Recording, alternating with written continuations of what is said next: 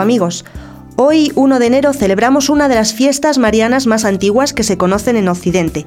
Celebramos la solemnidad de la maternidad divina de María. María es la Madre de Dios y la Iglesia Católica quiere comenzar el año pidiendo la protección de la Santísima Virgen María.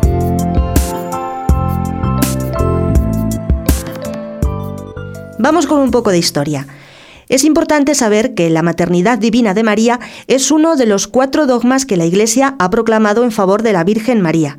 Por tanto, es una verdad de fe que debemos creer. Fue en el año 431, en el concilio de Éfeso, donde María fue proclamada solemnemente como la Teotocos, es decir, la Madre de Dios. El hereje Nestorio se había atrevido a decir que María no era madre de Dios, y eso hizo que se reunieran los 200 obispos del mundo en Éfeso, la ciudad donde la Santísima Virgen pasó sus últimos años. E iluminados por el Espíritu Santo, estos obispos declararon, la Virgen María sí es madre de Dios, porque su Hijo, Cristo, es Dios.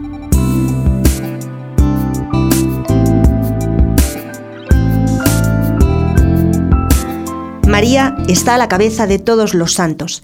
Es la llena de gracia, la que supera a todos en bondad, en amor, en fidelidad a Dios. No es extraño que todo el pueblo cristiano la llamemos Santísima. Y es que si nosotros hubiéramos podido formar a nuestra propia madre, ¿qué cualidades no le habríamos dado?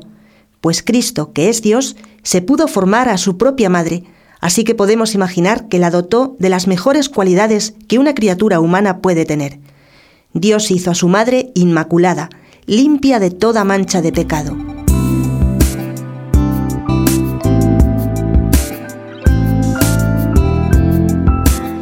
Qué hermoso es poder repetir lo que decía San Estanislao. La Madre de Dios es también Madre mía. Y así es, amigo de Radio HM, comienza bien el año. Comienza con una gran confianza en ella. La Madre de Dios es también tu Madre.